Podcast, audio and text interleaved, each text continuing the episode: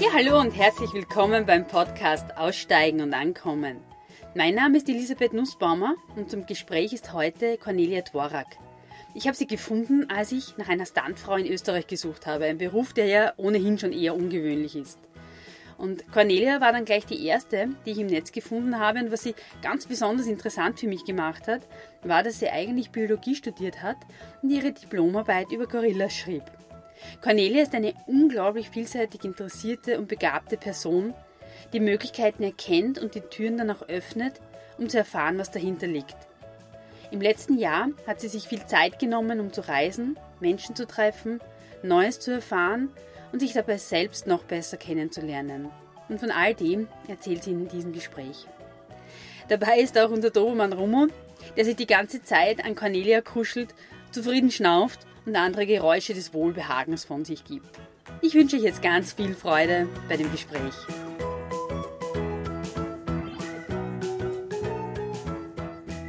Ja, dann sage ich einmal herzlichen Dank, dass, dass du jetzt von Wien rausgefahren bist, da zu mir auf dem Hof. Gerne. Du bist ja jetzt eigentlich erst seit kurzem zurück vom Libanon. Was hast du da genau gemacht?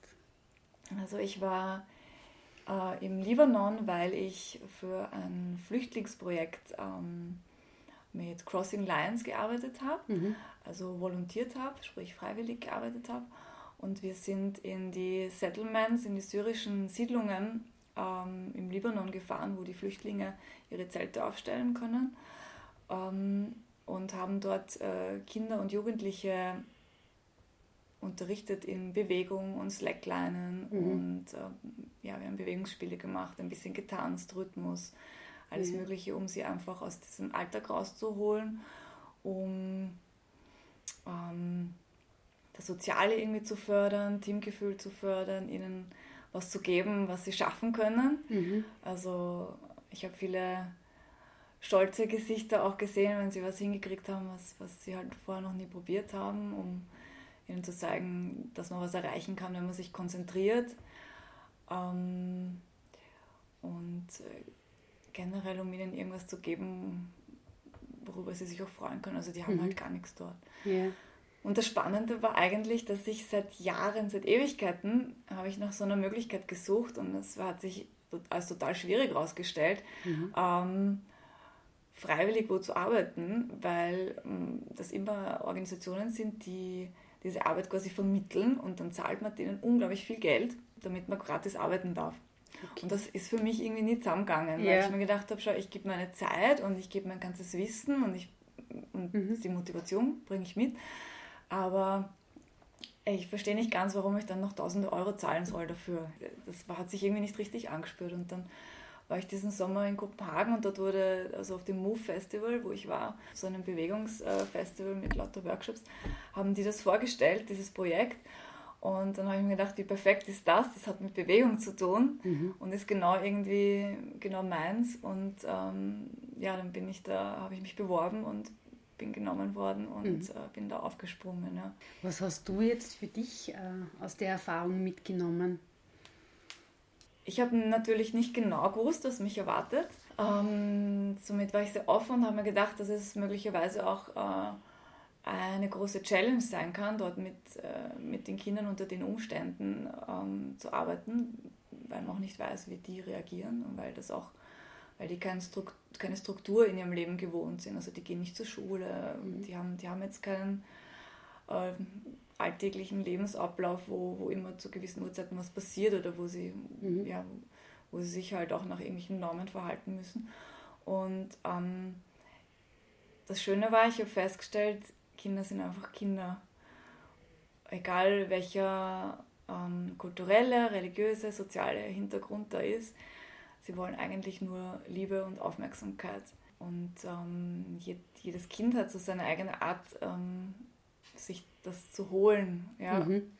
Und da gab es halt alle, alle, die ganze Palette mhm. einfach an Verhalten von extrem zutraulich, äh, extrem anhänglich, lieb, ähm, Kinder, die ganz übermütig waren, wilde Kinder, aggressive Kinder, die, die so versucht haben, ihre Aufmerksamkeit zu bekommen. Also die, die ganze Palette war vorhanden, was ich aber auch sehr schön fand, weil es einfach sehr authentisch ist, ja, weil alles da ist. Und wenn man ein bisschen hinter dieses hinter diese Strategien halt blicken kann, dann, dann sieht man einfach, was sie eigentlich damit bezwecken wollen oder was sie eigentlich brauchen. Und mhm. wenn man das sieht, finde ich, und erkennt, dann ähm, öffnen die sich halt auch, die Kinder, und, und lassen das auch zu, dass man sich näher kommt und dass man eine Verbindung aufbaut, selbst wenn es halt nur für einen mhm. kurzen Zeitraum ist, aber dass man, also dann ähm, erkennen die auch, dass man ihnen auch gern was geben möchte und dann ändert sich auch das Verhalten und das ist voll schön, ja. In welcher Sprache ist das abgelaufen? Ähm, ähm, Libanon wird hauptsächlich Arabisch gesprochen. Mhm. Und ähm, es war tatsächlich so, dass die, die meisten auch wirklich hauptsächlich Arabisch konnten. Also ähm, ich muss sagen, ich hatte überhaupt keine Arabischkenntnisse. Man, man lernt dann natürlich im, im Zuge der Arbeit ähm, diese ganze Basis einfach, dass man mhm. mal Hallo sagen kann und wie geht's dir und das Ding ist, die, die Kinder haben halt auch so einen Mitteilungsbedarf und dann sprechen einen die in Arabisch an, sind natürlich komplett ähm, enttäuscht, wenn man irgendwie mhm. sie nicht versteht und man steht halt da und denkt sich, ja, ich würde auch gerne mit dir sprechen, aber es geht halt nicht. Ähm, wir hatten dann ein paar ähm, libanesische ähm, Volontäre auch dabei, die, die einfach gedolmetscht haben teilweise. Natürlich mhm. konnte da nicht mit jedem Kind und mit, jedem, mit jeder Person mehr dabei sein, aber äh, jetzt beim, beim Workshop selber wurde da teilweise übersetzt oder man, man konnte halt zumindest einiges übersetzen und sonst ist halt viel einfach Körpersprache und Kommunikation mhm. über die Augen und, und über die Bewegung und ja. Also es geht. Es geht, ja. Mhm. Ähm, mir war es zum Beispiel auch voll wichtig, nach einer Woche, wo das erste Wochenende war und ich frei hatte, dass ich mal rauskomme aus dieser Bubble von der Organisation. Also wir sind, wir haben äh, in einem Apartment alle zusammen gewohnt. Ähm, ähm, da war nicht viel drinnen, weil die das halt für zwei, zwei Monate gemietet hatten, für diesen Sommerzeitraum. Ähm, ich habe die meiste also ich habe eigentlich ja die ganze Zeit am Balkon geschlafen mit einer Matratze und mit meinem Schlafsack, mhm. Mm, weil es einfach ähm, voll das angenehme Gefühl war. Die Temperatur war gut und es war ruhig und mhm. ja. Ähm, und ich wollte dann an diesem Wochenende einfach mal raus. Man macht halt einfach die ganze Zeit was mit der Organisation und fährt auch dann mit dem Auto zu den Siedlungen. Und ich wollte einfach das Land und die Leute selbst spüren, allein unterwegs sein mhm. und mich so bewegen, wie sich die Leute bewegen. Und da bin ich halt an einen Ort an die Küste gefahren mit äh, Bussen. Dazu muss man sagen, es gibt kein öffentliches System, also es gibt keine öffentlichen Verkehrsmittel, sondern es ist alles irgendwie in privater Hand. Mhm. Und Bus muss man sich so vorstellen, dass da dass man sich irgendwo auf die Straße stellt, auf einer der Hauptrouten, und dann fahren Vans vorbei und die blinken einen an oder man winkt sie her. Und dann schreit man halt, wo man hin will, also die nächstgrößere Stadt am besten. Und wenn das die Richtung ist, nehmen sie einen mit mhm. und sagen sie ja, man, man, steigt ein und wenn nicht, dann winken die halt ab und fahren weiter. Das heißt, im Endeffekt steht man keine 30 Sekunden irgendwo auf der Straße und sitzt schon irgendwo drinnen, weil einfach diese Vans ständig vorbeifahren. Also es ist ja. super easy, das System. Und dann sitzt man da mal drinnen, hat sich verständigt bezüglich der Stadt und meistens muss man dann gar nicht dorthin, sondern muss ja irgendwo weiter. Mhm. Und dann gilt es halt irgendwie auf diesem Bus zu verhandeln, wie, wo man eigentlich hin will. Mhm. Und das war total spannend, weil alle so hilfsbereit waren, obwohl die meisten wirklich nur Arabisch sprechen. Ich ja nur mit Englisch verständigen konnte und dann zeigt man sich halt und, äh, weiß ich, mit dem Handy und dann irgendwie mhm. versucht auf der Landkarte zu zeigen und so. Und ähm, es ist aber so eine Hilfsbereitschaft da und man wird dann halt irgendwo aus dem Bus ausgeworfen und in den nächsten reingesetzt. Also das ist, wird dann gleich alles mehr oder weniger für einen organisiert und es klappt alles einfach. Ja. Ja, gibt es keinen, um die Uhrzeit kommt, kommt der Bus oder so, sondern ja, man muss da flexibel sein und, und äh, aber es funktioniert. Es ist ein System, das super funktioniert. Ja. Was war es für die für Gefühl in, in diesem Land, ähm, allein unterwegs zu sein? Ein sehr gutes. Also es ist halt eine, äh, eine komplett andere Kultur, wo definitiv die Geschlechterrollen auch ähm, sehr ungleich verteilt sind oder sehr anders. Also mhm. ähm, Gleichberechtigung ist, ist da halt anders, beziehungsweise die, die Rolle der Frau ist eine komplett andere. Und ich habe mir auch gedacht, ich bin gespannt, wie ich mich fühle. Mhm. Ich habe mich immer sehr gut gefühlt. Ja. Ich habe mich immer sehr gut aufgehoben gefühlt. Ähm, hat überhaupt nicht, ähm, also es war vollkommen egal, ob ich mit, mit anderen Männern im, unterwegs war oder mit, mit Frauen. Es ist, es ist eigentlich dasselbe Gefühl, man fühlt sich gut aufgehoben und man kann jeden anreden und man kann ähm, sich frei bewegen. Mhm. Ja. Also die, die Vorgabe war, aber das war mir auch klar schon für das Land, ähm, dass es eher weite Kleidung und Knie- und Schulter bedeckt ja. äh, gekleidet sein soll. Also mhm. das, und das halte ich mich natürlich. Ähm, aber es hat mich niemand irgendwie komisch angeschaut. Ich habe auch mit Libanesen gesprochen, die also die mein Alter haben und die auch gesagt haben, also rein theoretisch kannst du dich kleiden, wie du willst. Ja? ja. Ähm, man muss halt damit rechnen, dass man teilweise komisch angeschaut wird. Mhm. Also, ja, aber es wird niemand was sagen. Es gibt aber natürlich konservativere Teile, die, wo man dann natürlich angestarrt wird oder mhm. so. Aber ja, mir ist nicht passiert, weil ich eben gar nicht, äh, gar nicht so eine Kleidung mit hatte. Vielleicht hier im Sommer tragen ja. wird, irgendwie kurz eine kurze Hose. Ja, ja. also ich habe mich sehr wohl gefühlt. Ja. Du hast jetzt mit äh, den Jugendlichen Workshops gemacht, Slackline und Bewegungsworkshops. Das machst du in Österreich auch, oder? Ist das ein, ein Teil deines Wirkens? Was machst du genau?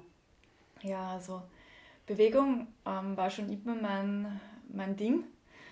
Ähm, und, und die, diese, diese Leidenschaft an andere Leute weiterzugeben oder die dafür zu begeistern und mitzunehmen, ist irgendwie auch eine schöne Sache, finde ich. Und das funktioniert bei, bei Kindern und Jugendlichen auch wahnsinnig gut. Also ich habe von Kindern, Jugendliche bis Erwachsene alle schon unterrichtet in, ähm, im Tanz zum Beispiel oder auch in, in äh, generell ähm, ein bisschen akrobatischere Bewegung oder im Rhythmus oder Bühnenkampf, was ich mhm. auch für Schauspielschulen unterrichte.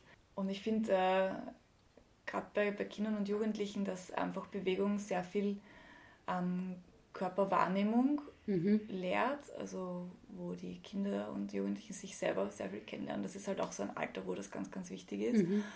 wo sie ähm, auch teilweise vielleicht Zweifel haben, weil irgendwas nicht funktioniert und dass auch dieses, diese Bestätigung haben, wenn man daran arbeitet, dann, dann schafft man auch Dinge. Mhm. Und was halt auch extrem gut ist äh, mit, dieser, mit dieser Körperwahrnehmung, auch das Selbstbewusstsein extrem stärkt. Und dieses mhm. Feedback habe ich voll schön von der American International School, wo ich auch eine Zeit lang, also zwei Jahre unterrichtet habe, von meinen Studenten zurückbekommen, also von den Highschool. Ähm, Jugendlichen zwischen 15 und 18, die, die gesagt haben, in diesem, weiß nicht, einem Jahr oder so, wo ich halt unterrichte und wo sie da dabei sind, ähm, haben sie so viel für sich mitgenommen, gehen irgendwie ganz anders durchs Leben und ähm, weil für mich immer die Devise ist, es gibt kein richtig und kein falsch beim mhm. Tanz oder bei Bewegung. Es ist einfach ein Ausdruck. Ja? Und du musst dich einfach mal trauen, was von dir zu zeigen und das probieren. Und ähm, wenn was nicht so hundertprozentig klappt, ist das auch vollkommen in Ordnung. Wenn ich unterrichte, dann ist es, in meiner Stunde darf man Fehler machen mhm. ja? und soll man sogar machen. Und yeah durch das lernt man einfach. Und das ist, glaube ich, halt das von der Arbeitsatmosphäre, dass es halt sehr angenehm ist und dass sich die, die Leute auch aufgehoben fühlen. Mhm. Und dass man sagt, okay, wir sitzen alle in der Gruppe im selben Boot und, ähm, und dadurch äh, unterstützen wir uns. Und es gibt niemanden, der, der wen auslacht. Es geht eher darum, ähm, sich gegenseitig zu unterstützen und, und ähm, von den anderen auch zu lernen. Ja. Und äh, welchem Fach ist das gefallen in der, in der Vienna International School? Ähm, das ist äh, Art of Movement geheißen. Also das war wirklich, ähm, ist, ein, ist ein reguläres Unterrichtsfach. Also die haben ein anderes System als unser Schulsystem. Die ist auch eine Schule, wo man zahlen muss. Ja. Ähm, aber das ist für meine Begriffe ziemlich genial, weil die sich einfach aus äh, zum Beispiel Naturwissenschaft, aus ähm, Kunst, also und aus Sport und so weiter, mhm. die suchen sich ihre Fächer zusammen. Ähm, und Art of Movement ist sowohl unter Sport als auch unter Kunst gefallen. Ähm, das heißt, ähm, wir haben, ich hatte ziemlichen Freiraum, was ich auch mache. Also ich habe, habe da natürlich der Schule vorgelegt, was ich machen ja. kann. Und äh, wir haben viel getanzt, wir haben verschiedene Tanzstile abgedeckt, von Hip-Hop zu ähm, äh, Contemporary, also zeitgenössischen Tanz, mhm. zu ähm, ein bisschen Salsa haben wir getanzt, ähm, alles Mögliche einfach mal so, dass sie auch eine, eine Möglichkeit haben zu sehen, was gibt es überhaupt alles. Äh, wir haben Body Percussion und so Rhythmik-Sachen yeah. gemacht, wo sie auch selber ähm, Rhythmen kreieren und bei der Aufführung dann auch so Stomp-mäßig äh, vorzeigen konnten. Ähm, ich habe mit ihnen ein bisschen Bühnenkampf gemacht. Äh, mit einem Jahrgang habe ich unbewaffnet gemacht. Da, da fällt jetzt zum Beispiel Ohrfe Ohrfeigen, Schläge, wie würge ich mhm. wen, wie stürzt sich richtig so drunter. Letztes Jahr haben wir, also ähm, ja, 2017 haben wir ähm, Schwertkampf gemacht. Ich denke so, ich möchte ihnen so ein breites Spektrum, wollte ich ihnen halt einfach geben, mhm. dass für jeden was dabei ist. Und es war auch schön, manche haben halt mit dem einen weniger anfangen können und dann hat es einfach was gegeben, wo sie halt aufblühen und was genau ihr Ding ist und das muss man auch mal entdecken. Ja. Und äh, du hast jetzt gesagt, Bewegung hat in deinem Leben immer schon eine Rolle gespielt, aber grundsätzlich hast du von, vom Studium her zumindest ja was komplett anderes eigentlich gemacht. Wie bist du auf das Studium Biologie gekommen? Was hat dich dazu bewegt? Ja, ich bin ein Mensch, den sehr viel interessiert. Ähm, ich glaube, das war eigentlich der Hauptgrund. Mhm. Ähm, Bewegung habe ich immer schon gemacht, eben vom Kindergarten weg und ich habe immer schon getanzt. Also wenn ich meine Eltern frage, war Tanz so, der Tanz ist wirklich das, das sich wie ein roter mhm. Faden durch mein Leben zieht. Und in der Schule, ähm, ich bin auch ein sehr kreativer Mensch, war irgendwie so die, dass man sich entscheiden musste, ähm, ich glaube mit der fünften Klasse, ne, ähm, Gymnasium, ich so gemacht, ähm, wie geht es dann weiter? Und ich bin eigentlich auch sehr kunstinteressiert und ähm, ich glaube, damals war ich noch so ein bisschen in, in beeinflusst auch von dem, was machen die Freunde und so. Weil eigentlich war es, glaube ich, komplett klar zu sehen, dass ich äh, auf was Künstlerisches gehen hätte sollen. Also äh, ich glaube, die grafische wäre zum Beispiel mhm. ähm, in dem Moment gut gewesen. Ähm, andererseits wäre mein Leben nicht so verlaufen, wenn ich, wenn ich das anders gemacht hätte, mhm. wahrscheinlich. Ja.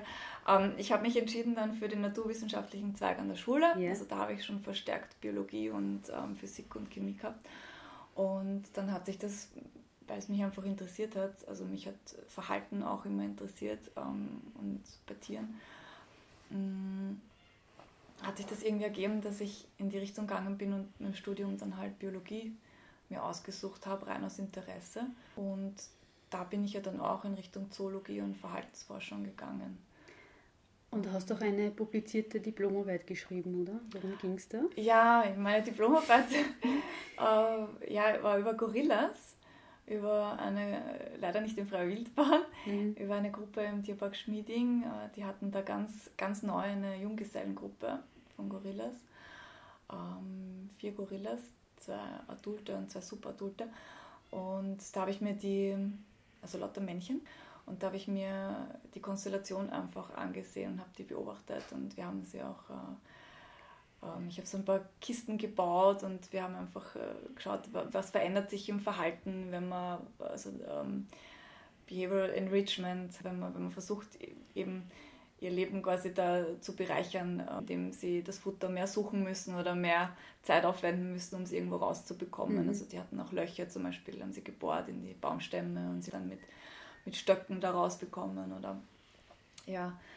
Ähm, das habe ich äh, über, über einen Sommer, ähm, zwei, drei Monate war ich da da und dann habe ich die Diplomarbeit drüber geschrieben. Ja, ja. Aber schon her, jetzt wieder. Hast du damit dann eigentlich im späteren Lebensberuf irgendwas einmal gemacht? Ähm, ich habe während des Studiums habe ich ähm, ein paar Jahre im Tier, äh, Tiergarten Schönbrunn gearbeitet mhm. und habe Führungen gemacht. Also jetzt nicht direkt mit den Tieren gearbeitet, sondern auch da an, an, an die, die Besucher halt vermittelt. Ja. Aber jetzt im, im biologischen sonst habe ich nichts mehr weitergemacht, ja, weil es ist nicht ganz so einfach. Also ich, ich habe mich nie gesehen ähm, in einem Büro sitzend. Deswegen habe ich eben auch Zoologie und, und Verhaltensforschung studiert. Also für mich war immer klar, wenn, dann interessieren mich Feldstudien. Und da wäre einfach die erste Möglichkeit, die sich aufgetan hätte, wäre gewesen, mit äh, Elefanten in Sri Lanka zu arbeiten. Aber ich hätte dieses komplette Projekt selbst äh, auf die Beine stellen mhm. müssen. Mhm. Also ich habe den Kontakt bekommen, yeah.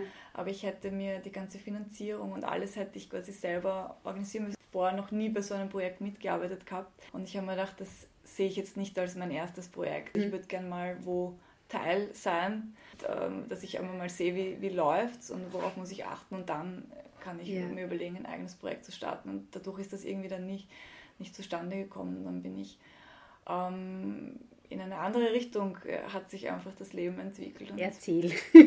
ja, ich habe, ich hab, äh, wie es halt oft so ist, Menschen kennengelernt und bin dann in irgendeiner Form beim Stunt gelandet und beim Film und habe ähm, ähm, ja, ähm, zwei Jahre in einer Firma gearbeitet und habe Stunts und Spezialeffekte gemacht, für mhm. Film und Fernsehen hauptsächlich.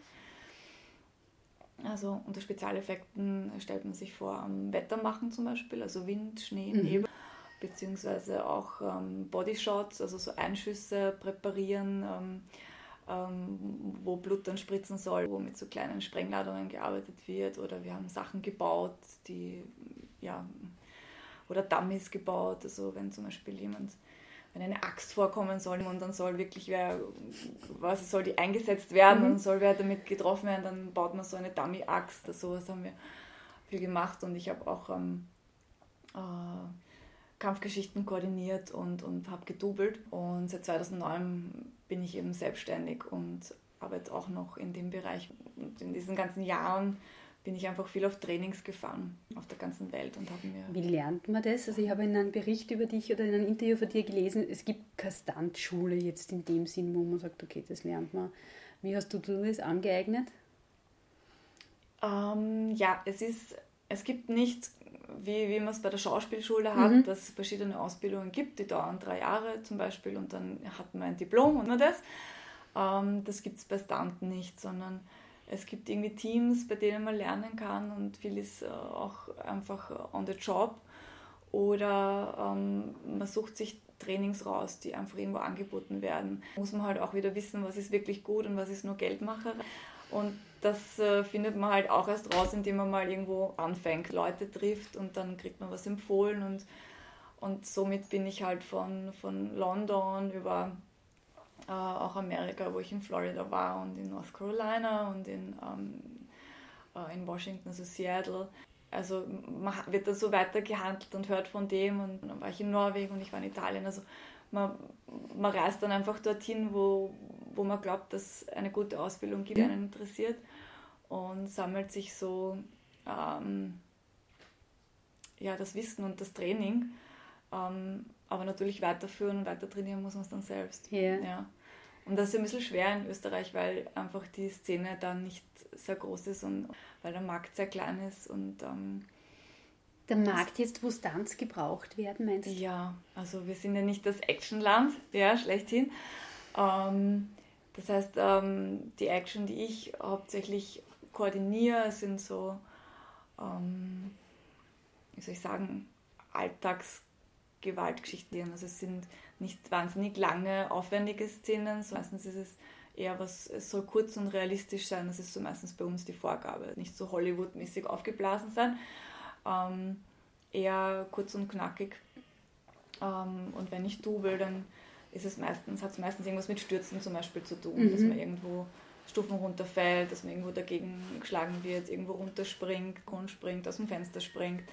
Ähm, solche Sachen. Teilweise sind es Autofahrten, die man dubelt, Motorradfahrten, mhm. Motorradbeiwagenmaschine habe ich schon gemacht. Mit dem Rollstuhl bin ich einen Abhang runter und in einen Teich rein. Also so, das sind so die Sachen, die dann die, die, die vorkommen, ja. Ich stelle mir gerade total lustig vor. Ja, das war in dem Fall gar nicht so unglaublich lustig, weil es war nämlich, der Dreh hat sich, glaube ich, zweimal verschoben und es war dann mhm. schon Oktober oder November und es war wirklich schon ziemlich frisch und dann halt mehrmals in diesen Teich rein. Äh, ja. Also Außenstehend, Entschuldigung, habe ich jetzt gerade ein Bild dazu. Wie es Tropfen aus wieder rausgefangen wirst und noch einmal. Ja, ja. Und eigentlich war es auch nicht wirklich ein schöner Teich, es war irgendwie so eine Dreckspfütze. Ähm, ja, Also ich war nachher duschen, Gott sei Dank warm, es war die Möglichkeit dort warm zu duschen dann ähm, bei so einem Bauern, mhm. äh, dem, dem der das Grundstück dort gehört hat und da ist echt alles einfach nur schwarz äh, runtergehauen. Mhm. Also ja, man hat jetzt nicht nur sozusagen diese, diese Hollywood-Kulisse, wo, wo man serviciert wird von vorne bis hinten mit Catering und so weiter. Ja, das ist ein, ein, bisschen ein falsches Bild, mhm. ja. Also es gibt keinen Glamour. Mhm. Überhaupt nicht, ja. Es ist, die Filmarbeit ist viel, ähm, man wartet sehr viel, bis man dran ist. Ähm, das fällt dir wahrscheinlich nicht so leicht. Ja, das ist, also ja, ich weiß, man normalerweise immer was zu tun ja, ähm, aber oft ist es, ja, oft ist es, dass man halt viel wartet und, ähm, und dann äh, kann es sein, dass es eben, dass man irgendwo ist, wo, wo man Outdoor ist äh, und wo es einfach kalt ist und man mhm. muss warten. Oder es ist dann schon spät in der Nacht zum Beispiel und so weiter. Das sind, also meistens hat man nicht die Idealsituation, die man sonst sagt, okay, wenn ich, ich gehe trainieren und dann yeah. gehe ich um die Uhrzeit, mir mhm. gut tut, ja. Sondern man muss halt dann Leistung bringen zu dem Zeitpunkt, wo es gefragt ist. Das kann halt zu allen möglichen Zeiten sein und da muss man einfach schauen, dass man auch auf sich selbst schauen und dass man halt sich vorbereitet und aufwärmt und sich die Zeit, also genug Vorlaufzeit auch hat, dass man dann auch bereit ist, das zu tun. Ja. Ähm, ich habe aber gelesen, du hast jetzt bei Mission Impossible, glaube ich, auch, äh, was hast du da genau gemacht, mitgespielt? Ähm, ja, das war der Teil 5, also das ist nicht mehr der letzte, schon, schon davor. Da war ähm, ziemlich große Szenen ähm, bei der Oper und da gab es eine große Explosion äh, der Autos, also ein Auto ist explodiert. Uh, also Tom Cruise lässt sich da äh, an, der, an der Hauswand, an der Oper, ähm, dem Seil runter und ähm, dann fahren die zwei Autos vorbei und explodieren. Und eigentlich waren wir als Standleute mehr oder weniger Passanten und ähm, es fühlt sich so ein bisschen an, als ob man Dummy ist, weil mhm. man kann eigentlich gar nicht viel tun, es erfordert nicht viel Skillset. Ja. ja. Ähm, es ist eher so, dass man einfach in der Gefahrenzone sich bewegt. Ja. Die haben halt gesagt, okay, der Feuerball wird circa einen Durchmesser von 20 Meter haben. Ungefähr bis dahin wird er gehen. Ja. ja. und äh, man, man, geht halt als Passant dort und reagiert einfach auf Illusion. Und dann kam halt immer noch die Ansage, man soll halt natürlich schauen, wenn Teile geflogen kommen, aber in Wirklichkeit möchte man da nicht schauen, weil man, man mhm. geht einfach nur in Deckung. Also das war die eine Aufgabe. Äh, und die zweite Aufgabe war, dass wir am, am, Ring Auto gefahren sind, also Präzisionsfahren, wo wir den quasi normalen Straßenverkehr gemacht haben mhm. und wo ein Schauspieler, also der Simon Pegg, musste über, die, über den Ring, über die Straße laufen und das musste halt genau getimt sein und die Abstände müssten ganz klar sein, ähm, damit man natürlich den Schauspieler nicht niederführt und das trotzdem nach einem normalen Verkehrsfluss aussieht. Mhm. Und da ist es eigentlich, dass man dann einfach sehr oft die Strecke fährt. Man fährt einfach die Strecke vor, schiebt mal alles wieder zurück Position und dann fährt man einfach wieder los. Ich ja. habe gesehen auf deiner Seite, dieses Präzisionsfahren ist ja auch ein relativ großer Teil deiner Arbeit. Wie eignet man sich das an? Also natürlich, glaube ich, muss man mal gern Auto fahren. Mhm. Das ja. tust du? Ja. Und, ähm, und dann äh, war ich dafür hauptsächlich in, also in, in, in Florida ähm, und habe beim Bobby Orr einen, so einen Stunt-Fahrkurs auch gemacht, wo man einfach ein paar Tage sich nur mit, mit Faszinarien beschäftigt ähm, und, und da beginnt es einfach damit, wo habe ich die Hände am Lenkrad und wie, ähm, wie setze ich quasi die Hände äh, am Lenkrad um, äh, damit ich nicht über Kreuz und zu viel arbeiten muss, sondern damit mhm. ich eben auch schnell und effizient arbeiten kann. Wo schaut mein Blick hin? Also wir sind Slaloms gefahren, vorwärts und rückwärts. Wir haben ähm, da 180 Turns eben gehabt. Wir haben, ähm, also wo du halt 180 Grad Wende mhm. machst und weiterfährst. Ja. Ähm, wir hatten ähm, zum Beispiel 90 Degree Box Stop. Das ist, wo du ähm, quasi auf eine Parklücke zufährst und, und dann eben dich äh, ähm, reindrehst, ja. ja. wo du dann einfach von da mhm. zukommst und dann schiebst du dich rein und einfach von 90 Grad packst du dich ein. Wir hatten ähm, 180er, wo du rückwärts fährst und wendest und dann äh, genau drehst du halt um und mhm. äh, fährst mit der Schnauze voran weiter. Also, und dann hatten wir am Ende als, als Prüfung quasi so einen kompletten Parcours, den man in einer gewissen Zeit fahren musste, wo eben äh, Slalom war, dann war eine 180er Wende, dann musste man weiterfahren, wieder eine 180er, mhm. dann war so ein Boxstop, da musste man genau einpacken, mhm. ohne diese Pylonen umzuwerfen. Äh, und dann war diese Rückwärtsgeschichte, wo man auch drehen muss und noch einmal einpacken am Ende. Macht es so viel Spaß, wie es jetzt klingt für Ja. es macht so viel Spaß, wenn man die Zeit hat. Ja, wenn man wirklich, also dort hatte jeder ein Auto und ist den ganzen Tag im Auto gesessen. Es mhm. ist halt mega anstrengend, es war unglaublich heiß. Man darf keine Brille tragen, also keine Sonnenbrille tragen, weil mhm. der Trainer sehen wollte, wo der Blick hingeht, also mhm. wo man hinschaut. Ähm, was einfach mit der Sonne auch sehr anstrengend ist. Also nach dem Tag bin ich nur mehr ins Bett gefallen. Und das macht man halt ein paar Tage hintereinander und dann mhm. bekommt man aber einfach ein sehr gutes Gefühl für, für Auto. Je nachdem natürlich, welches Auto man auch unterm Hintern ja. hat, bewegt sich das immer ein bisschen anders. Ähm, und dann, dann macht das richtig Spaß. Ja. Mhm.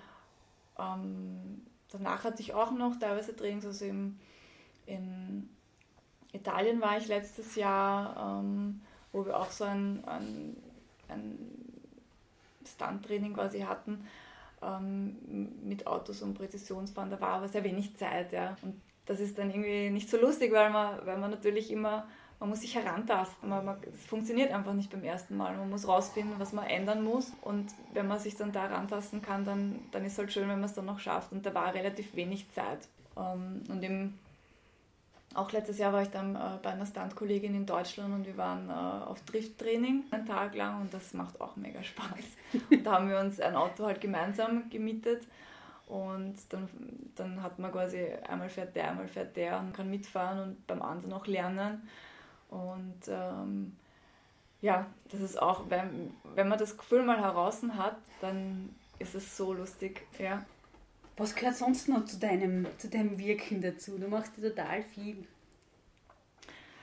Ja, das liegt daran, dass ich einfach wahnsinnig viele Interessen habe mhm. und es zieht mich einfach auch wirklich immer ein bisschen woanders hin. Also ich bin sehr offen, ich bin sehr neugierig und, ähm, und ich bin ein Mensch, der äh, Möglichkeiten erkennt und gern durch Türen, die sich öffnen, geht.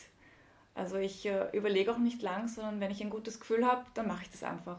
Und dadurch ist mein Leben sehr bewegt und es yeah. ist immer so ein, ein Zickzacklauf. Ich habe keine geradlinige Bahn, ähm, sondern ähm, es gab Jahre, da war sehr viel Tanz. Es gab Jahre, da habe ich ganz viel Bühnenkampf unterrichtet. Dann gibt es Zeiten, wo ich sehr kreativ bin, wo ich viel zeichne.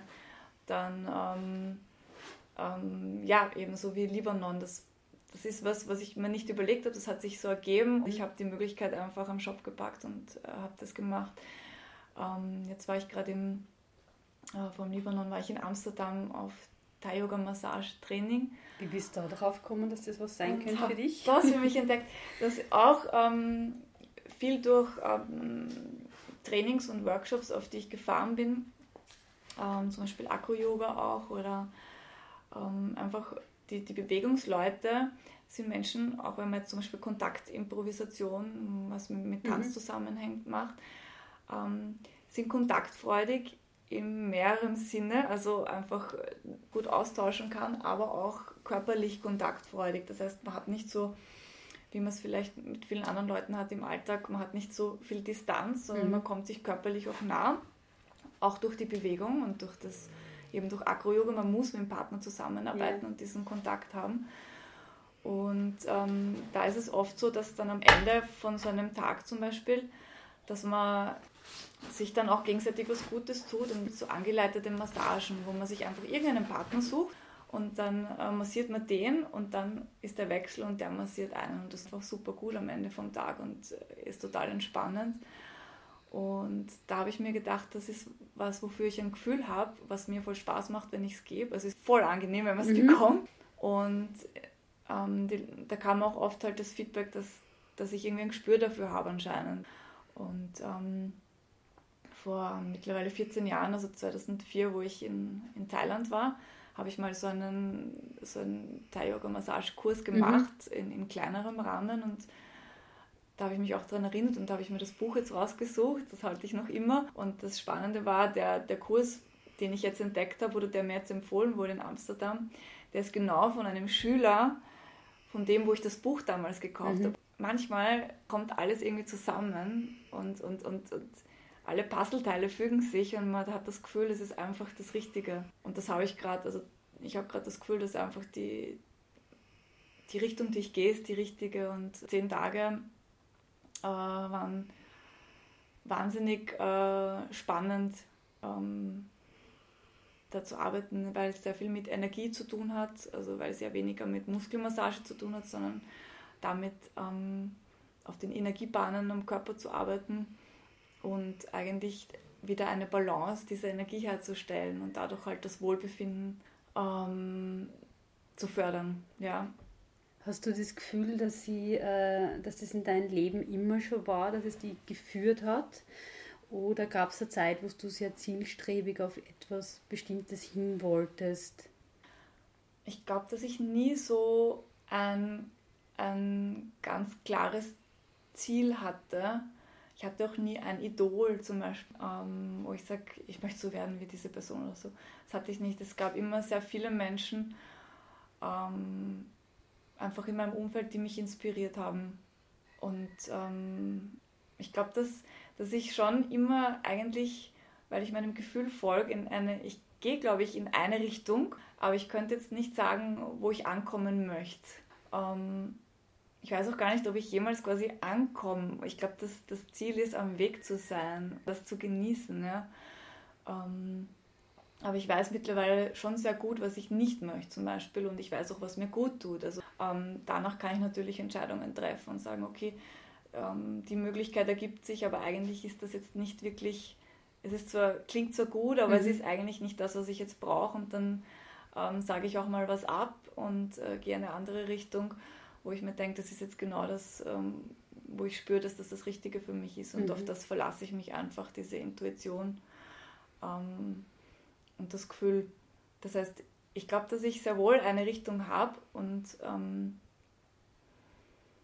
ganz klar spüre, wo, wo ich hin will, aber es hat, kein, es hat kein Ziel, wo es quasi ein Ende gibt. Und eigentlich finde ich das auch ziemlich schön, ja. Weil ich glaube, dass ich auf, dieser, auf einer Reise bin. Ist das jetzt der Erkenntnis erst so in letzter Zeit, letzten Jahren oder war das ja. schon immer so?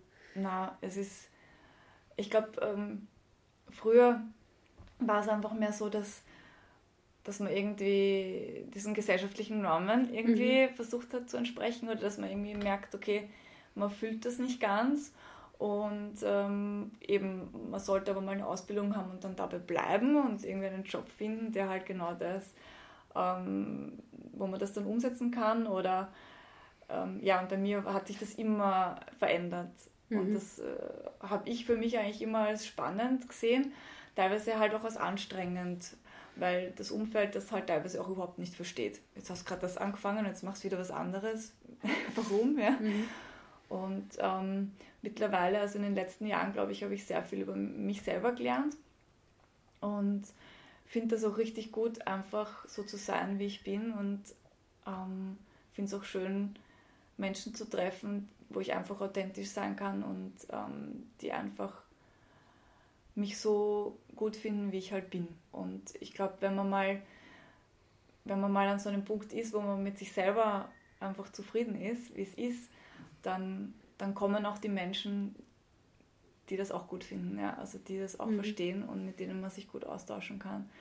Also man findet dann zueinander und auch Möglichkeiten öffnen sich, die genau dazu passen. Ja? Also es ergibt sich dann irgendwie alles von allein, so ein bisschen Law of Attraction. Yeah. Ja. Hat es bei dir was gegeben, was dir da geholfen hat ähm, oder die da unterstützt hat, geleitet hat, dorthin zu akzeptieren, so wie du bist und dass das gut ist, so? Ähm, ja, in meinem Fall habe ich jemanden äh, getroffen, der mir einfach am Kopf zugesagt hat, äh, einfach weil wir in einem Gespräch waren, ja, du bist ein Scanner-Typ. Mhm. Und äh, dann habe ich mich hab mir gedacht, was ist das überhaupt? Und habe mal eben recherchiert und nachgelesen und ähm, bin drauf gekommen, dass irgendjemand das unter Anführungszeichen mal klassifiziert hat. Und das bedeutet einfach, dass man sehr viel Interessen hat und nicht lange bei einer Sache bleibt. Und ähm, das heißt aber nicht, dass man, wenn man jetzt gerade ein Interesse verfolgt, dass, äh, dass, man, dass es einfach nicht stark genug ausgeprägt ist, sondern es ist in dem Moment einfach super spannend und ich bin 100% dabei und dann drehe ich mich ein bisschen weiter nach rechts und dann sehe ich das nächste und dann finde ich das unglaublich spannend. Mhm. Und ich komme aber teilweise auch wieder auf Interessen zurück. Ja? Also es ist, es ist alles immer da, aber es hat mich manchmal ein bisschen ähm, definitiv äh, frustriert, weil man so viele Interessen hat teilweise, dass man gar nicht weiß, wo man anfangen soll.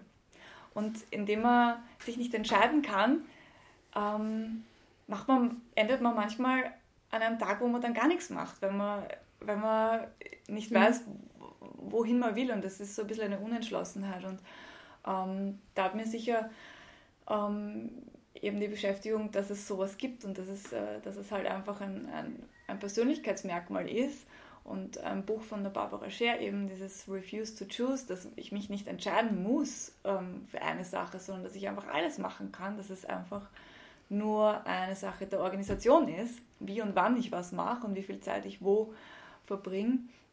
Also das hat mir schon sehr geholfen, da zu entspannen und zu sagen, okay, das, das ist so und dann mache ich jetzt das und dann mache ich später oder morgen mache ich das oder in, in drei Wochen interessiert mich das und es ist vollkommen in Ordnung. Und ähm, das hat mir sicher sehr viel ähm, von diesem Gesellschaftsdruck genommen, dass ich irgendwie entsprechen muss. Und das mhm. war halt voll spannend für mich, die Entwicklung. Und dann kamen in den letzten Jahren sicher auch sehr viel eher so ein bisschen spirituelle Bücher dazu. Also Osho habe ich gelesen und ähm, Eckhart Tolle, The Power of Now. Und es ist mhm. was, wo ich immer wieder zurückkommen kann, teilweise, wo man einfach Situationen loslässt, die einfach so sind, wie sie sind.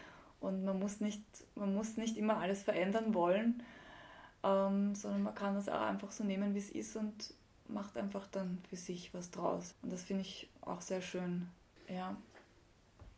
Du hast jetzt auch Reisen erwähnt, also Indien, ähm, Thailand, ähm, Amsterdam, Libanon. Was, was für eine Rolle spielt Reisen in deinem Leben? Also aktu immer schon viel und aktuell unglaublich viel. also ich habe vor einem Jahr ähm, beschlossen, ähm, dass ich mal pausieren möchte mit dem Unterrichten. Ich habe sehr, sehr viel Tanz unterrichtet und Bühnenkampf und also sehr viel Bewegung unterrichtet ähm, mit allen möglichen Altersgruppen. Und ähm, man darf das Unterrichten teilweise nicht unterschätzen. Ich liebe es. Es ist wirklich was, was ich mhm. wahnsinnig gern mache. Aber wenn man sehr viel macht und ähm, selbstständig ist und dann auch noch an sehr viele Orte fahren muss, es geht auch sehr viel Zeit mit Fahren drauf, mhm. es ist sehr viel Vorbereitung, ähm, ähm, Kreativität auf Knopfdruck, weil eben, weiß ich nicht, wenn man Choreografien entwickeln muss, wenn man Musik recherchieren muss und so weiter, das kommt alles noch dazu ähm, und sehr viel entertainen selber. Also man muss immer präsent sein, man leitet die Gruppe, man gleicht teilweise Dynamiken in der Gruppe aus oder versucht da Energie reinzupushen. Mhm. Ähm, wenn die Leute nach der Arbeit kommen in den Kurs und die sind müde und man versucht ihnen aber was mhm. positiv zu geben. Man will, dass sie nachher energetisiert rausgehen und man vergisst manchmal so ein bisschen auf sich selber, dass man auch eine Regeneration braucht und sich Energie holen muss und sollte. Und ähm, deswegen habe ich beschlossen, dass ich mal ein Jahr einfach für mich Energie haben möchte und für meine Dinge. Ähm, und ähm, und dass ich eben reisen möchte. Und äh, begonnen hat es mit einer äh, Europatour. Also da war mein Vorhaben, ähm, Bewegungsmenschen zu treffen, egal ob Tanz oder Stunt. Mm, also die meisten Leute kannte ich einfach nicht. Ich habe die einfach angeschrieben oder über Facebook kennengelernt oder irgendwer hat mir von irgendwem erzählt und habe die gefragt, ob sie mit mir trainieren wollen und ähm, dann, dass wir gemeinsam irgendwas entwickeln und so ein kurzes Video drehen. Also dass mhm. wir beide was davon haben. Und ähm, so bin ich, ähm, hat das Jahr begonnen eben, dass ich in, ähm, in Kroatien war ich und ich war dann in Barcelona und Madrid, habe dort Standleute getroffen. Ich war in London und ähm, ich war in, in Italien mehrfach. Ich war in Kopenhagen, also in Dänemark und in Deutschland. Also ich bin da halt in Europa so ein bisschen herumgefahren und habe mich mit Leuten getroffen und das hat mir unglaublich viel gegeben, dieser Austausch mir hier irgendwo gefehlt hat. Und dann hat sich das irgendwie, diese Dynamik hat sich äh, weiterentwickelt, ähm, äh, indem mit einer Reise nach Sri Lanka, also im Dezember und Jänner. Und von dort ist es unter Anführungszeichen ist es so ein Selbstläufer geworden. Ich habe dann dort Leute kennengelernt äh, und dann bin ich irgendwie in Indien gelandet, obwohl das nie jetzt so geplant gewesen wäre. Ähm, und war dann vier Wochen in Indien, was ein sehr extremes und sehr, äh, sehr spannende und sehr arge Erfahrungen äh, gemacht habe, wo ich auch definitiv an meine Grenzen gestoßen bin ähm, wo ich gesundheitlich einfach die ganze Zeit äh, schwer belastet war irgendwie. Also hatte die ganze Zeit irgendwie Fieber und es ist so ein Auf und Ab gewesen. Es ist ständig wiedergekommen. Ich war überhaupt nicht auf meinem normalen Energielevel. Dann hat Indien auch sehr eigene Energien. Sind äh, sehr viele Menschen dort. Es ist sehr dreckig, es ist sehr laut. Die Gerüche sind extrem yeah. in alle Richtungen es sind sehr viele Männer auf der Straße. Also dieses, dieses, ähm, dieses angestarrt werden ist auch definitiv äh, eine Erfahrung, also hat eine ganz eigene Energie. Ja. Mhm. Und dann gab es noch ein paar Erlebnisse, die ich hatte, die, die auch sehr extrem waren. Magst du eins erzählen, also als Beispiel? Also es gab zwei Erlebnisse, die, die sehr extrem waren. Das eine hat mit Indien zu tun gehabt, das andere hat mit jemandem zu tun gehabt, mit dem ich unterwegs war. Und mein Einstieg war eigentlich ähm, so, dass am vierten Tag, ähm, also in Goa habe hab ich gestartet und ähm, habe dort jemanden getroffen, den ich von Sri Lanka schon kannte. Und ähm, wir waren auf so einer Goa, auf so einer Party. Und ähm, irgendwann mit, in der Nacht bin ich hungrig geworden und wollte dort was essen. Also sind wir da raus. Und im Endeffekt äh, würde ich sagen, oder kann man es nur so sagen, ist der quasi in meinen Armen gestorben und er ist dann wieder zurückgekommen. Also mhm. Es, war, es war insofern sehr extrem, weil, weil diese Person einfach vor mir gesessen ist, sich aufs Herz gegriffen hat, gesagt, äh, geht gerade überhaupt nicht gut und ähm, dermaßen zu schwitzen begonnen hat, das also habe ich noch nie in meinem ganzen Leben so. Ähm, und der ist mir dann einfach bewusstlos geworden, umgekippt und ich konnte irgendwie nicht wirklich viel tun. Also ich habe versucht, irgendwie ein, auf ihn einzureden und so weiter und habe dann auch herausgefunden, dass äh, da auch Drogen im Spiel waren. Ähm, die dürften irgendwie, so eine Kombination dürfte halt da das System crashed haben. Und ähm, der ist einfach weg gewesen. Ja. Mhm. Und ähm, man kann das jetzt natürlich nicht belegen. Ja. Ich habe den Puls gecheckt, und, aber ich weiß, dass man jetzt das in solchen Situationen teilweise mhm. nicht spürt. Ja. Ich habe die Atmung gecheckt und habe halt nicht mehr weder gehört noch gespürt, dass er atmet. Und ähm, es, also was mich aber so erschrocken hat, mehr ist, ich habe einfach mit so einer hundertprozentigen Sicherheit gespürt, dass der jetzt einmal weg ist. Das war einfach das war einfach so. Und der ist dann irgendwie wieder zurückgekommen, Gott sei Dank. Ja. Und in diesen, in diesen vielleicht Bruchteilen, vielleicht Sekunden, ja, wo das war, ähm, war mir irgendwie klar, ich bin da jetzt in Indien. Ich habe äh, nicht wirklich viel Gefühl äh, noch für das Land und die Leute entwickelt. Mhm. Ich weiß nicht, wo ein Spital hier ist. Ich hatte keine SIM-Card, ich konnte nicht mal irgendwie verständigen.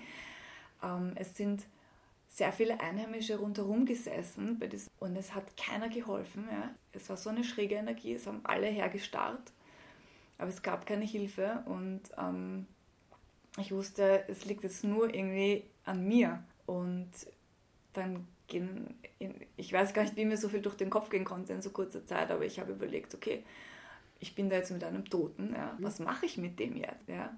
Also wer ist zuständig überhaupt? Ist überhaupt irgendwer zuständig? Bleibt mhm. der da jetzt liegen? Weißt du? Mhm. Also so, es ist mir einfach wahnsinnig viel, habe ich mir überlegt und wie kann ich die Familie verständigen und so weiter. Also und ähm, ja, das war auf jeden Fall mal sehr extrem. Mhm.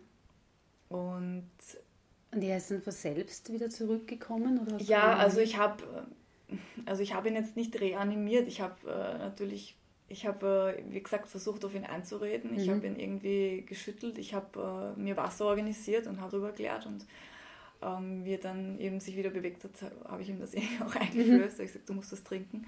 Und ähm, ja, das Schräge war für ihn, hat sich in dem Moment so angespürt, als ob er einfach eingeschlafen wäre. Aber mir ist in der Zeit sehr viel durch den Kopf gegangen. Ja.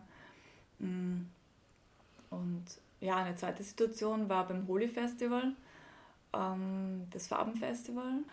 Und da waren wir in Udaipur. Und da ähm, ist das etwas ausgeartet. Ähm, da wird man, glaube ich, mit Farben beworfen oder man bewirft sie gegenseitig mit Farben. Ja, mhm. also genau, man, wün man, wünscht sich quasi Happy Holy und ähm, man, genau, man, man kann Farben werfen. Ähm, viele kommen her und ähm, also man taucht in die Farbe ein und beschmiert den anderen, zum Beispiel mhm. im Gesicht. Ja. Und das wird äh, aber im Laufe des Tages, also es beginnt in der Früh, und dann wird das irgendwie immer wilder. Ja? Und das Ding ist, dass ich dann irgendwann rausgefunden habe, ähm, dass es einfach so ist, dass die viele männliche Inder verwenden das halt auch, um in Kontakt zu kommen mit Frauen. Und ähm, es ähm, war dann im Endeffekt so, dass ich zu meinem Reisepartner irgendwann gesagt habe, umarmen dich auch alle Leute, ja. Also es ist irgendwie so Happy Holy und jeder will mhm. mich umarmen, ja. Und er hat gesagt, na, ihn umarmt überhaupt niemand. Und dann habe ich, hab ich schon festgestellt, okay, das hat, das hat was damit zu tun, dass ich eine Frau bin. Und bei den Umarmungen sind dann halt so Dinge passiert, wie das, das beim wieder auseinandergehen, ähm, weiß ich nicht, streift irgendwie über den Hintern oder mhm. also da waren eindeutig, äh, war ja. mir dann natürlich klar, dass es, dass es sehr ähm, einfach hergenommen wird, gerade in so einer Gesellschaft, wo das sehr getrennt ist und wo man sich einfach nicht berührt und man küsst sich zum Beispiel auch nicht auf mhm. der Straße. Ja. Ähm, dass dieses Fest hergenommen wird, ähm, um, um da Kontakt zu machen mhm. und halt äh, andere Leute zu begrapschen. Ja. Und im Endeffekt war die Situation dann ähm, so um die Mittagszeit, ähm, war mir das einfach alles zu viel und ich habe gesagt, wir müssen da raus. Es ist eine ganz eigene Energie schon gewesen. Ähm, es sind dann auch ähm, junge Burschen auf, auf Mopeds gefahren und äh, zischen dann vorbei und im Vorbeifahren klatschen sie dir irgendwas ins Gesicht. Also du kriegst dann schon quasi Ohrfeigen, ja. Mhm. Und äh, ich wollte einfach nur raus aus diesem ganzen Chaos. Und wir sind dann eigentlich durch ruhigere Straßen gegangen und im, im Endeffekt gab es dort halt dann noch diese Ansammlungen an, an männlichen Jugendlichen, die halt dann noch, ähm, ich glaube, die, die, da gibt es irgend so ein Getränk oder so, das die trinken. Es ist nicht alkoholisch, aber mhm. es ist so eine Art Droge, ja. Und mhm. dass sie dann einfach wo einfach mal komplett alles aussetzt. Und ähm, die, die, die, Stimmung war extrem aufgeladen und ich habe das halt wahnsinnig gespürt mhm. und es war einfach so ein Punkt, wo man sich nicht mehr sicher fühlt. Also es ja. kommen dann auch Leute und wollen einen küssen und man sagt na. Und ich habe dann auch äh, meinen Reisepartner zum Beispiel vorgestellt, das ist mein Husband, das ist mein Mann und das war vollkommen egal. Ja? Okay. Also das wurde überhaupt nicht irgendwie respektiert.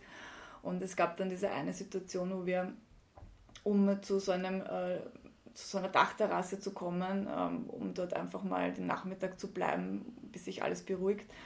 Ähm,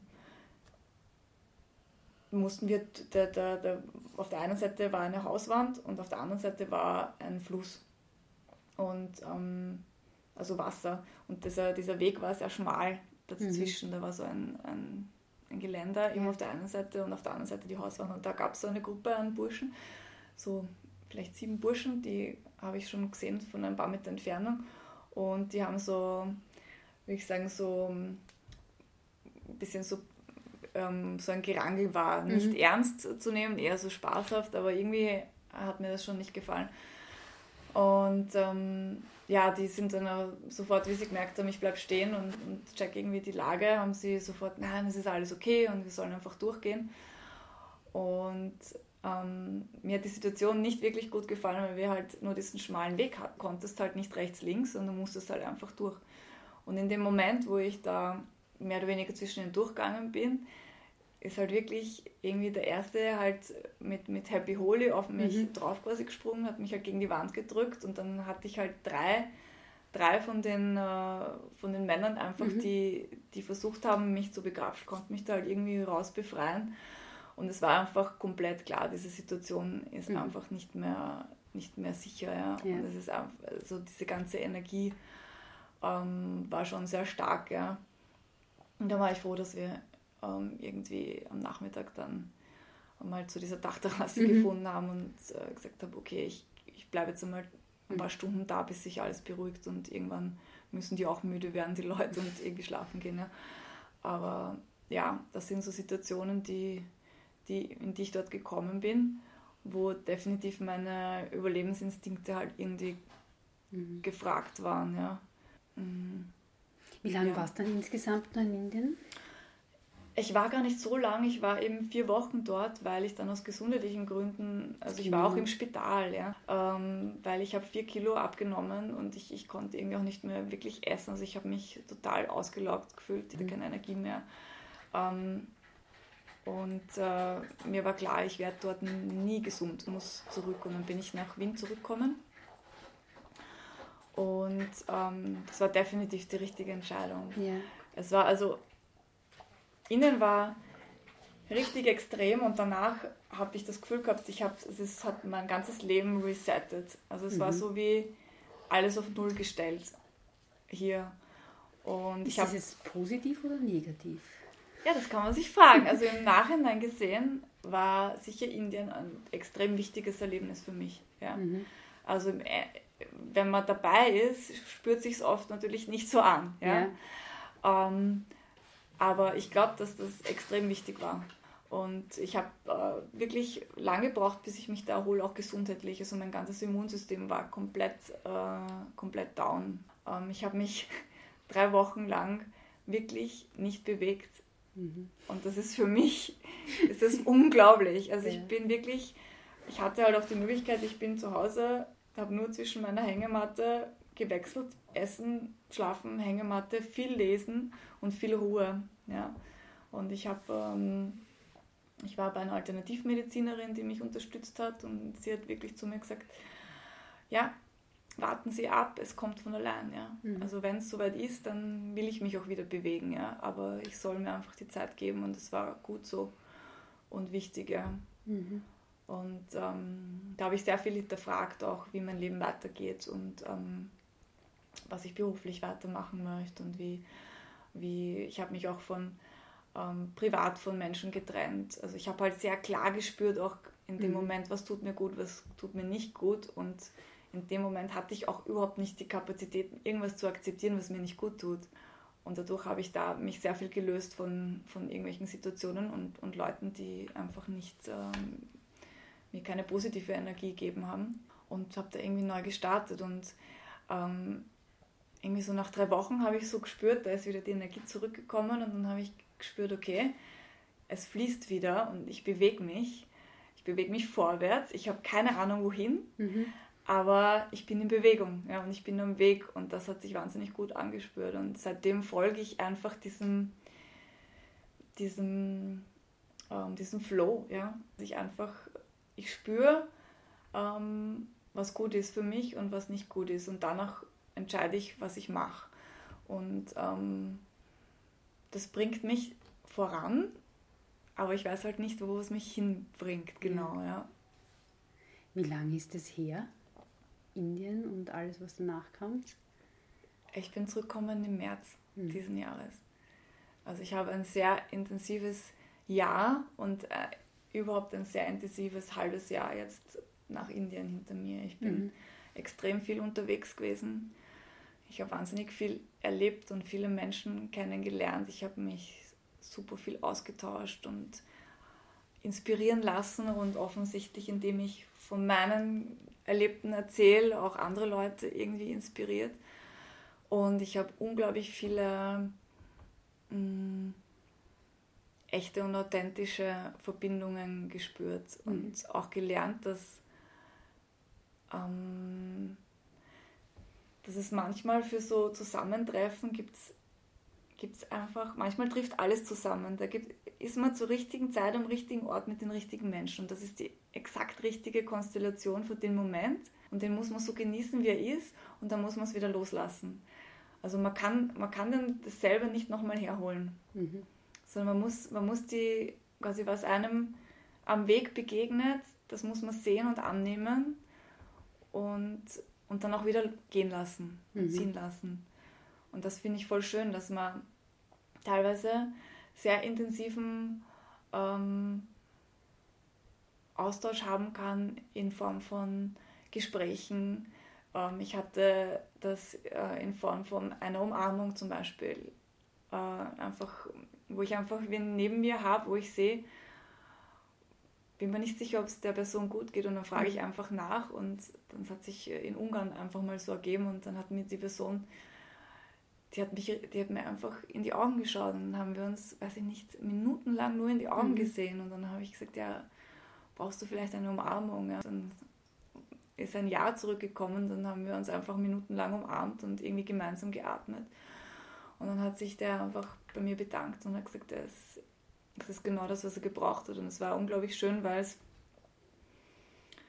weil, weil man einfach gegeben hat, ja, und weil man gespürt hat, also für mich war es auch bereichernd, ja, und es war ähm, ohne Hintergedanken, ohne, ohne zu werten. Ja. Ich mhm. musste den auch die ganze Zeit anlächeln und ich habe gemerkt, es geht ihm überhaupt nicht gut und ich musste einfach lächeln. Und das war irgendwie, ich weiß nicht, das, und das sind so Momente, die sind, finde ich, total viel wert.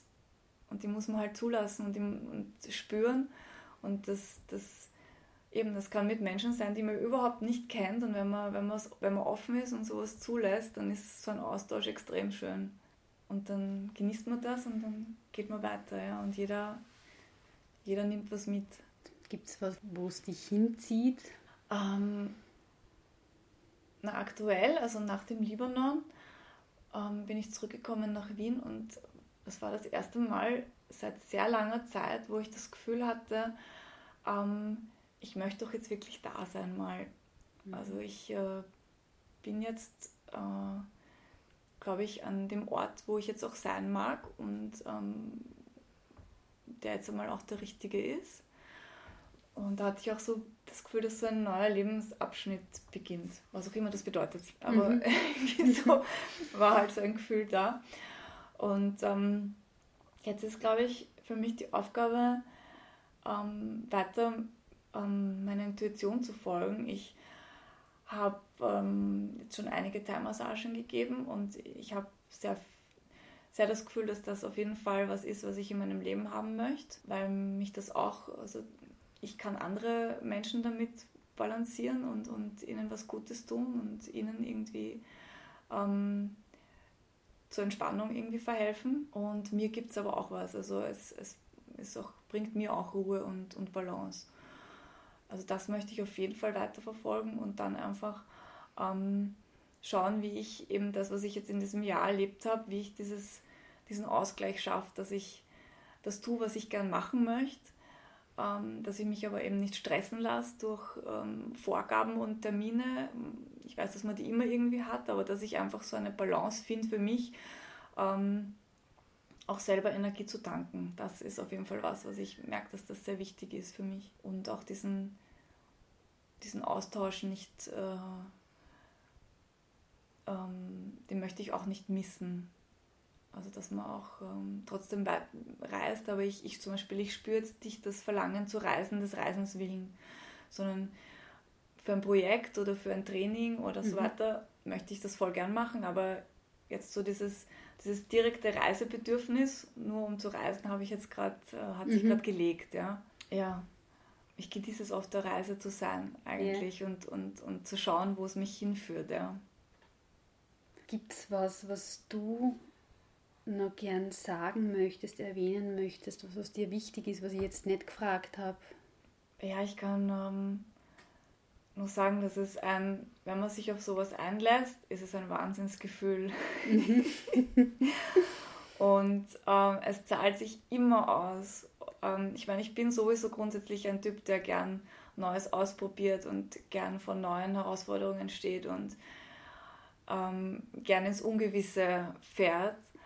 Ähm, aber ich kann jedem raten, das zu machen mal und Zeit auch mit sich selber zu verbringen und alleine zu reisen. Mhm. Weil das gerade das Alleine reisen schafft so viel Kontakte. Ja? Und nur dadurch, man lernt so viele Menschen kennen und man kann in, in, in Gruppen, man kann äh, in Kontakt sein oder man kann auch alleine sein, man kann sich aussuchen. Und es, es bereichert unglaublich. Ähm, und ich finde,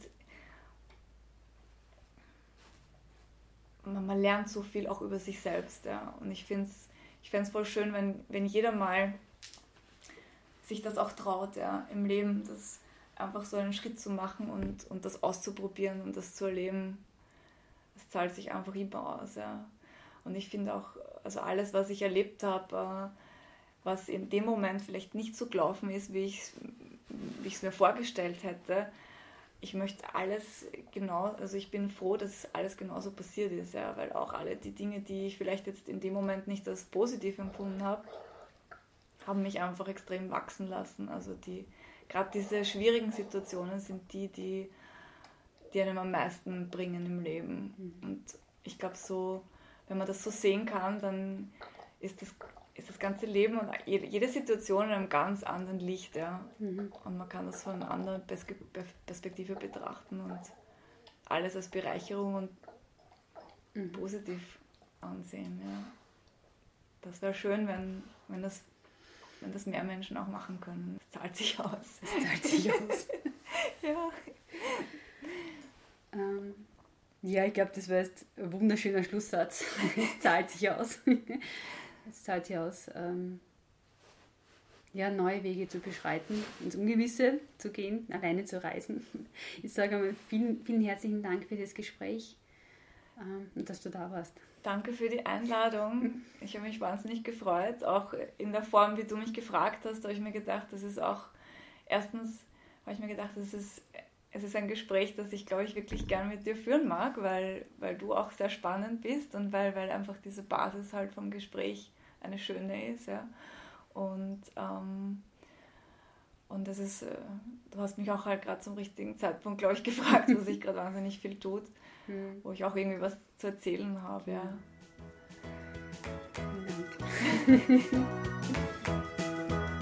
Ich habe das Gespräch und den Austausch mit Cornelia sehr genossen. Vieles hat mich berührt und mir wieder Aspekte des Lebens in Erinnerung gerufen, die wirklich wichtig sind und die wir oft ganz leicht vergessen. Dazu passt perfekt eine Zeile aus dem Gedicht Stufen von Hermann Hesse. Und jedem Anfang wohnt ein Zauber inne, der uns beschützt und uns hilft zu leben. Mehr über Cornelia findet ihr unter www.corneliadvorak.at und alle Gespräche zum Nachhören auf elisabethnussbaumer.at. Tschüss und bis bald!